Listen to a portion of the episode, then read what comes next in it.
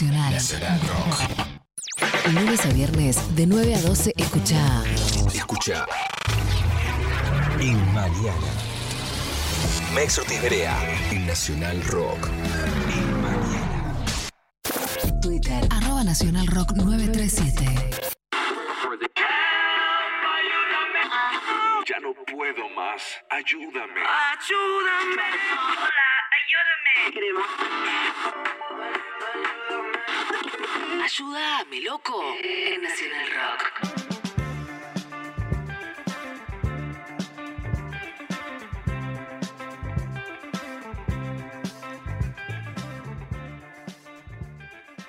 Haciendo todos los lunes una sección llamada De qué viven, en donde hablamos con gente que tenga trabajos fantásticos, trabajos eh, no solamente buenos, sino trabajos difíciles de explicar, trabajos característicos, trabajos locos. Y hoy vamos a hablar con una persona que si trabaja de lo que yo creo que trabaja, si trabaja de lo que me dijeron que trabaja, realmente tiene uno de los mejores trabajos El sueño del que pibe. uno pueda eh, soñar. Estamos hablando de Tomás de Micheli, que es periodista deportivo. Y me han dicho que sigue a Messi a dónde va. ¿Qué haces, Tomás? ¿Cómo andás? Hola chicos, ¿cómo están? Bien, qué bien te escuchamos, loco. ¿Dónde estás en este momento? Ahora estoy en la casa de mi hermana, en Palermo. Bien. Eh, ¿Qué tan eh, literal es esto de que seguís a Messi?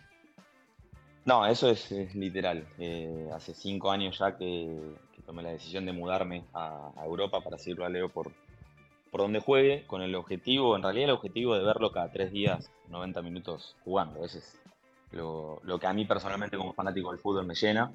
Y siendo un gran fanático de los deportes y habiendo vivido, no sé, la época de Jordan, la época de Federer, un día dije, no puede haber un pibe de mi misma edad que sea el mejor de la historia o vaya camino a ser el mejor de la historia y no tener la chance de verlo en vivo y por suerte y por tener un montón de, privilegios en lo que hace al, laburo, eh, logré la chance de irme a Europa y bueno, desde entonces trato de estar siempre donde juega. Ahora circunstancialmente estoy en Argentina, pero no estaba dentro del plan, pero aproveché para estar el otro día en el Monumental, así que sí, eh, trato de seguirlo siempre. Tomás, ¿cómo, ¿cómo fue ese primer momento de ge- generarte, digamos, el escenario laboral, ¿no? Lo que te banque estar allá viviendo, calculo, al principio en Barcelona. Claro, sí, a ver, eh, fue complejo por una cuestión de que, como ustedes saben, el oficio es, es difícil, sobre todo en periodismo deportivo. No hay mucha tendencia a seguir como se hacía quizás hace 20 o 30 años con corresponsales o con eh, gente que esté en el día a día por una cuestión de, bueno, la economía no lo permite y es, y es difícil mantener a gente que está en el exterior. Entonces, nada, lo que traté de hacer yo desde que terminé el colegio más o menos es agarrar cuanto laburo en medios exista, a, a honorem, como sea. Pasé 7, 8 años sin, sin francos ni vacaciones, pero bueno, me surgió la posibilidad de empezar a hacer un laburo remoto y con mi jefe de ese momento le dije, mira, yo cuando esto esté estabilizado me quiero ir a seguirlo a Leo por todo el mundo y obviamente generar contenido y trabajar siempre y cuando esté la posibilidad. En ese momento se dieron las condiciones, me fui, al principio, nada, eh, durmiendo muchas veces en aeropuertos, haciendo mucho couchsurfing y cosas que, claro, a la distancia a veces uno cree que, nada, te mandan en un avión y en realidad al principio era muy a pulmón, después conseguí un trabajo con clubes y, federaciones de Europa que me permitía que mi día a día ya sea estar en Europa, trabajar con contenido desde Europa y en, mi tiempo libre lo único que tenía que hacer era buscarme la forma de, estar donde Leo juegue. Al principio fue Barcelona y bueno, hace un, hace un que es París eh, en general y bueno, otros lugares de Francia. Y Tomás, eh, me imagino que siguiendo así la vida deportiva de, Messi, también te vas cruzando con mucha información del día a día de lo personal. ¿Te vas guardando así como toda la data que vas descubriendo o, solo te concentras en lo deportivo? Sí, a ver, me guardo casi todo para mí por una cuestión de que a mí lo que me importa y lo que creo que es, lo mejor que tiene este pibe es que nos deja muy bien parados eh, con una periodicidad que es casi imposible de replicar en otra industria y a veces se hablaba mucho de que nos malacostumbró porque es raro Mm. estar viviendo la era de uno de los mejores atletas de la historia, uno de los mejores deportistas de la historia y que tenga esta longevidad, que el pibe desde los 17, 18 años sea la referencia número uno y como lo ha llevado, ¿no? Con buenas, con malas, con más críticas, menos críticas, pero bueno, eh, por suerte creo y, y ahora que estoy disfrutando estando acá, nada, el, el amor ahora es eterno y, y para los que desde, no sé, al principio creíamos que este pibe podía ser lo que era, eh, mucho orgullo, así que nada, trato siempre de, de concentrarme en lo, en lo deportivo, porque me parece que es lo, lo mejor que puede hacer uno como fanático de Messi es, si yo tuviese la posibilidad y pensaba el otro día en las imágenes de la gente que le quería tocar la cabeza, Sí. yo lo dejaría en, en paz. O sea, para mí, 10 segundos que el pibe no esté con gente pidiendo una foto, para mí es, es algo que no tiene precio y es la mejor forma, creo, de devolverle todo lo que nos da dentro de la cancha. Eh, estamos hablando con Tomás de Micheli, que es periodista deportivo, un loco espectacular por lo que me cuenta, que es que tomó la decisión de ir a ver a Messi cada tres días y lo ejecutó, ni más ni menos. Tomás, eh, Dani Arcucci seguramente fue el periodista deportivo que más cerca estuvo de Maradona. Eh, incluso Diego le abrió las puertas de su casa, han pasado la fiesta juntos, estuvieron en Punta del Este mucho juntos. Da la sensación de que Messi es mucho más hermético, ¿no? En esa vida privada. Eh, ¿Es así? Eh, ¿qué, tan difícil es eh, meterse en, el núcleo del lío? Yo no creo que sea imposible, pero lo que sí es que, como decís vos, es, es bastante hermético y sobre todo tratan de respetar una vida que él pudo construir en su momento en Barcelona, de que sus hijos crezcan y vayan a un colegio común y tengan una vida común al margen de la exposición que él tiene como figura. Y por eso también, a, a diferencia de lo que ha sido el Diego, hemos conocido mucho menos de la vida íntima de, de Leo, a pesar de que, bueno, se viraliza cuanta cosa hace. Sí. Eh, pero me parece que en ese sentido está bueno que él dé una imagen más de, che, yo soy este crack que juega la pelota, pero después me gusta tomar mate con mi familia Hmm. y ver, no sé, Harry Potter. Y salvo alguna que otra cosita que han compartido en, en redes, no es muy fácil saber cómo es su día a día, pero por lo que sabemos de hablar con el entorno, es una persona como nosotros. Llega a la casa, toma mate, si puede, duerme la siesta. eh, en ese sentido es súper, súper sencillo. ¿Lo llegaste a conocer? Sí, lo crucé en algunos eventos, lo crucé hace poco en, en la gala de Debes y alguna que otra vez nos hemos cruzado por, por partidos y eso, pero ¿Sabe No que, tuve la- que- que vos cambiaste tu vida para ir a seguirlo? yo imagino que no, para mí no tiene ni idea quién soy, me debe haber visto, no sé, 20 veces, pero es una persona que conoce cuánto, 200 caras por día. Sí, sí, sí. Para mí es absolutamente imposible que diga, este, tu cara me suena. Eh, pero igual mejor, ¿eh? porque yo lo que quiero es, eh, mientras pueda estar cerca, ya estoy contento. Yo con verlo jugar a la pelota ya cumple el objetivo, se me ha dado por suerte de poder cubrir en su momento lo que fue la salida y no era tan fácil porque fue justo para, bueno, para TN, que en ese momento fue el único medio que, que le pagaba corresponsales. Y sabemos cómo funciona la tele y la dinámica de hablar de la vida privada y me tocó nada, salir en, no sé, en vivo en Telenoche y que me hagan preguntas para ver si uno pisa el palito Hmm. y ahí yo todo el tiempo pensaba, che, este pibe, mirá si me está viendo en la casa digo una boludez, me cago para siempre. Así que traté siempre de restringirme a lo deportivo y probablemente haber sido las salidas de corresponsales más eh, inertes de la historia de, de la televisión argentina, porque no, no, da- no decía nada. ¿Y cómo es esa cercanía, Tomás? Es, imagino, bueno, partidos obviamente, pero eh, has podido ponerle entrada a entrenamientos, eventos a los que él iba. ¿Cómo, ¿Cuál es el, digamos, como la frecuencia en la que vos lo, lo ves y en qué circunstancias? No, a ver, en general han sido desde shootings con marcas hasta, bueno, ahora en la gala esa de premiación eh, tuve la chance de estar adentro, pero no adentro como acreditado, sino adentro de la ceremonia en sí. Y, y lo que pasa, que es un fenómeno muy loco, es que así como uno dice, bueno, estaría bueno que le demos más privacidad o que el pibe pueda vivir una vida más tranquila, los pares de él se vuelven locos con él, que es algo que Claro. por tener amigos jugadores de fútbol no pasa nunca. Yo tengo muchos amigos que han jugado, no sé, 10 años en la serie y nada, jugaban contra Cristiano o contra Modric y les daban no lo mismo, pero sí, no se volvían locos. Y el otro día, por ejemplo, en Debes, yo dije, bueno, lo bueno es que acá son dirigentes de la FIFA, eh, leyendas del fútbol, etcétera, van a estar más tranquilos. Y en un momento me doy vuelta y viene una persona corriendo y me dice, por favor, sacame una foto con Leo. Y yo le digo, yo no le voy a pedir ni de casualidad, le digo, flaco, estoy trabajando. Y claro, y me mira y como que se me queda quieto y digo, claro, era Farid Mondragón, el, el arquero de Independiente. Increíble. Y me lo venía a pedir por una cuestión de que vio que por, por, no sé, distancia física yo era la persona que estaba más cerca de Leo porque estaba siguiéndolo, sacando fotos y cosas así. Y nada, cuando le dije, Farid, escúchame, andá y hace vos la gestión. Y fue y lo saludó y lo que fue muy cómico fue que Leo lo empezaron a hablar y uno ve la diferencia de cómo le cambia la cara a Leo cuando alguien va o a pedirle una foto o a hablar.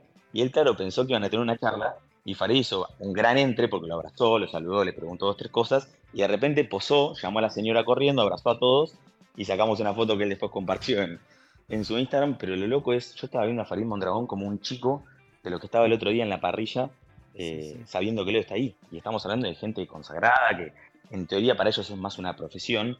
Y eso es un fenómeno que creo que solamente lo logran tres o cuatro atletas a lo largo de la historia, Ali, Federer, eh, Sí, sí. etc.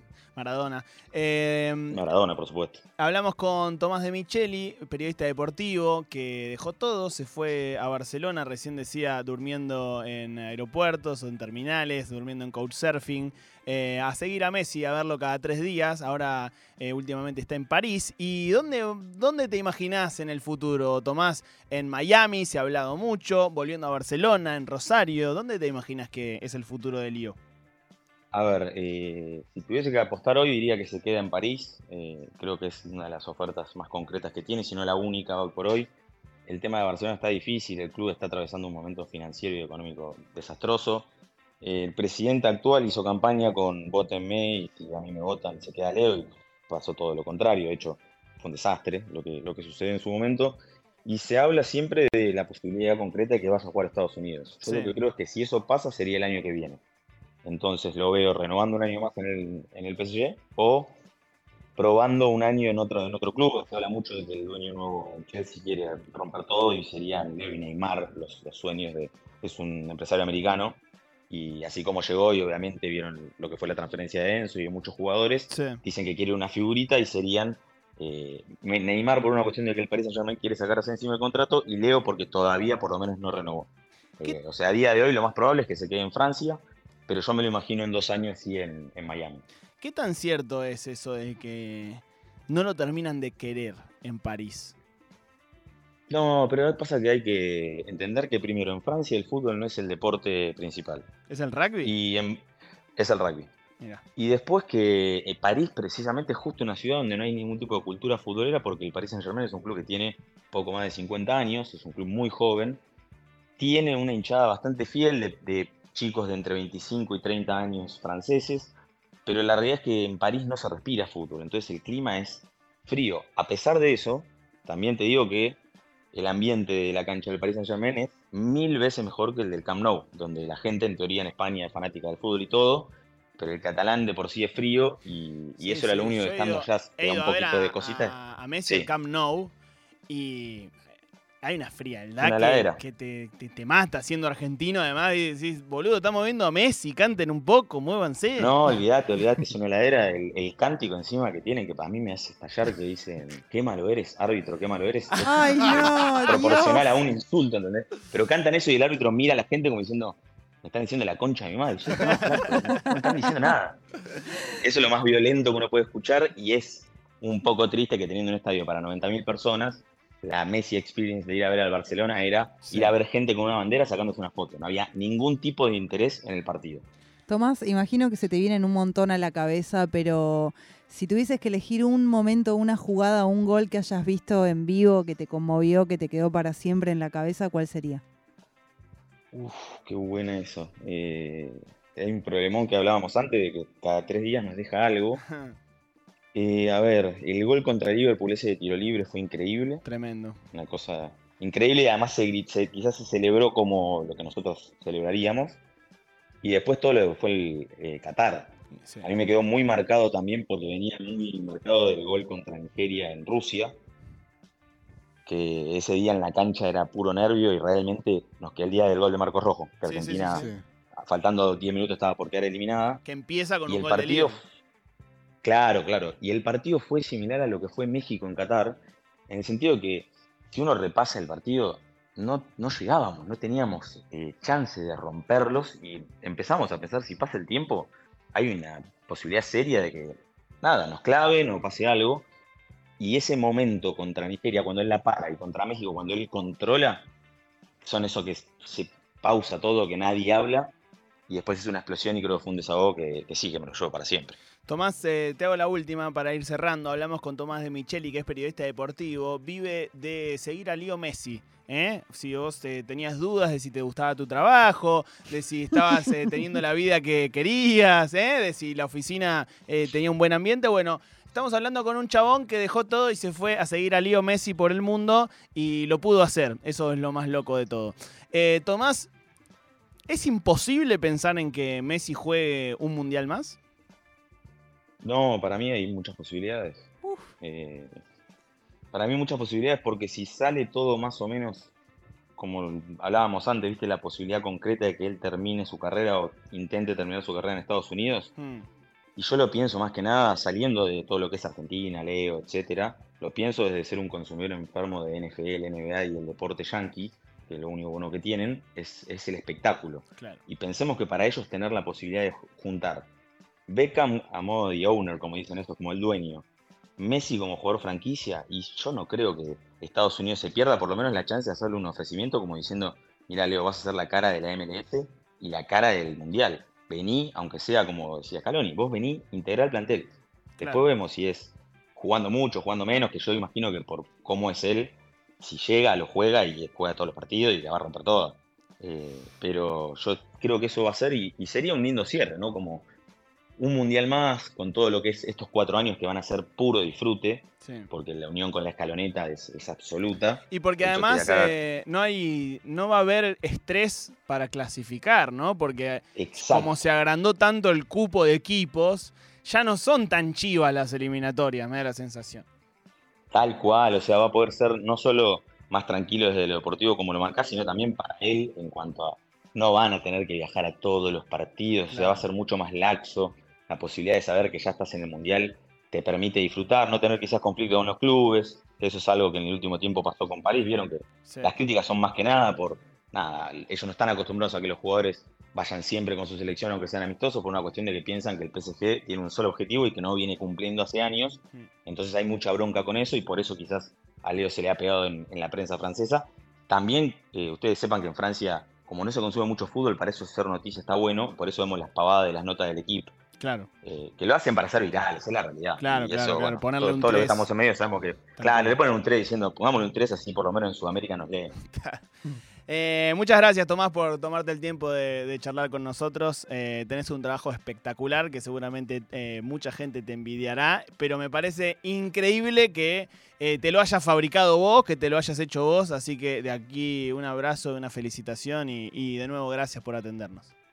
Gracias, chicos. Y nada, esperemos que dure lo máximo posible. ¿no? Yo con 3, 4 añitos más estoy hecho. Bueno, tres, cuatro añitos. eh, pide mucho Tomás de Micheli. Que, ¿De qué vive? Bueno, de seguir a Leo Messi.